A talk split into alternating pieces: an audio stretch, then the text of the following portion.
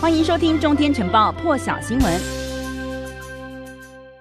时间一起来关注到的是哦，来看到这个德国一所最古老的大学，也是欧洲相当顶尖的一所大学，发生了枪击事件，就是海德堡大学。二十四号这一天呢，在校内有一处这个教室里头哦，有一名持着长枪独自犯案的凶嫌就闯入了里头。那么根据这个当地媒体报道呢，枪手在这个教室里面开火，也射伤了多人之后举枪自残。那么这个警方指出呢，一共有四人在枪击案当中受伤，那么其中有两人呢送医之后伤重不治。调查之后发现呢，这个嫌犯啊也是学校里头的学生，今年只有十八岁。警方透露说呢，枪手在犯案前不久呢，有发出了一则这个 WhatsApp 的文字讯息哦，讯息当中他是写到说，人们现在呢必须受到惩罚，而且呢他说他希望被埋葬在海里。那么德国媒体就报道说呢，这一名枪手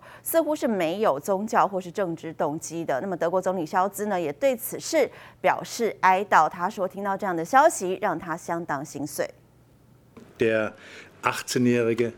deutsche mutmaßliche Täter ging mit zwei Langwaffen bewaffnet, mit einer Doppelflinte und mit einer Repetierwaffe, ging er in den Hörsaal und hat mehrfach geschossen. Wir haben im Moment drei Hülsen gefunden, aber die Absuche läuft auch noch. Die Kriminaltechnik ist noch am Arbeiten. und hat dabei vier Personen verletzt. Eine Person so schwer, dass sie gegen 16 Uhr die Mitteilung kam vom Krankenhaus, dass sie verstorben ist. Drei Personen wurden leicht verletzt, mit Verletzungen an Bein, Rücken, Gesicht.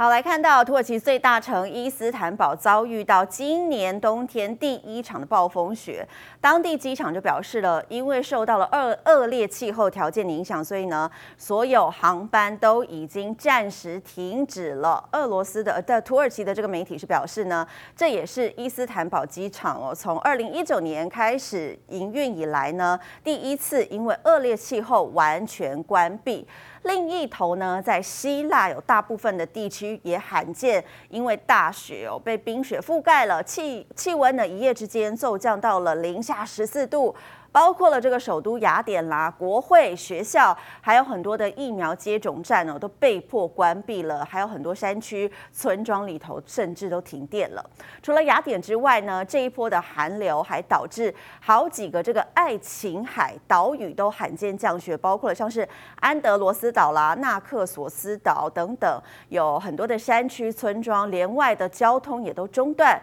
知名的观光胜地米克诺斯岛的海滩也被这个矮矮的白雪给覆盖了。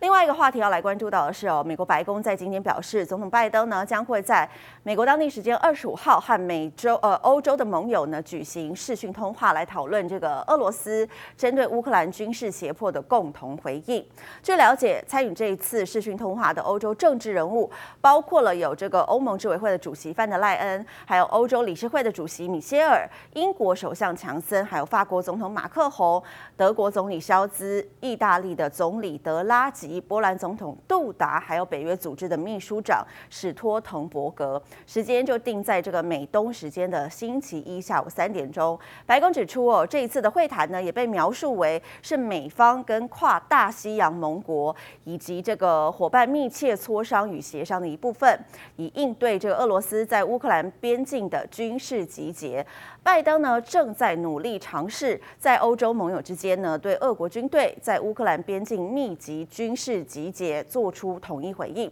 而至于俄罗斯方面呢，克里姆林宫则是一再要求西方保证乌克兰呢是永远不被允许加入北约组织，以及美国做出其他让步，以换取紧张局势的缓和。那么，针对美国总统拜登哦，日前和这个日本首相岸田文雄举行了一场视讯峰会，在这个峰会当中呢，他们提到了台海啦、新疆、香港，还有东海、南海等等的议题哦。大陆外交部呢，在这个记者会上再次重申，大陆内政不容许外部势力干涉。一起来听。台湾、新疆、香港事务纯属中国内政，不容任何国家和外部势力干涉，也不允许任何人。基于谎言和偏见对中方进行肆意诋毁。钓鱼岛及其附属岛屿自古以来就是中国固有领土，无论美日瞎嚷嚷什么，瞎折腾什么，这都改变不了钓鱼岛属于中国的客观事实。中方再次敦促美日顺应时代潮流，摒弃零和博弈、以邻为壑的狭隘政策，回到对话与合作的建设性轨道上来。讲到美国和日本呢，就要来看到即将上任的这个美国驻日大使艾曼纽呢，二十三号是已经抵达日本了。那么正在隔离的他呢，是先透过这个影片自我介绍。今年六十二岁的他呢，和美国总统拜登私交甚笃。他也曾经担任过这个芝加哥的市长，还有美国国会的众议员，而且呢，曾经在这个奥巴马时代担任过白宫的幕僚长。那么除了对外界来介绍自己之外，他也说明了他对这个美日同盟还有国际局势的一个看法。艾曼纽是表示呢，过去六十多年来，美日在这个自由且开放的印太地区促进和平与繁荣。曾经互为敌人的美日呢，现在已经成了友好国家，有共同的价值观、利益目标，面临共同挑战呢，是美日两国的使命，也将决定民主主义模范的命运。他说呢。独裁者还有怀疑论者呢，以分裂的伎俩取得统治手手法哦，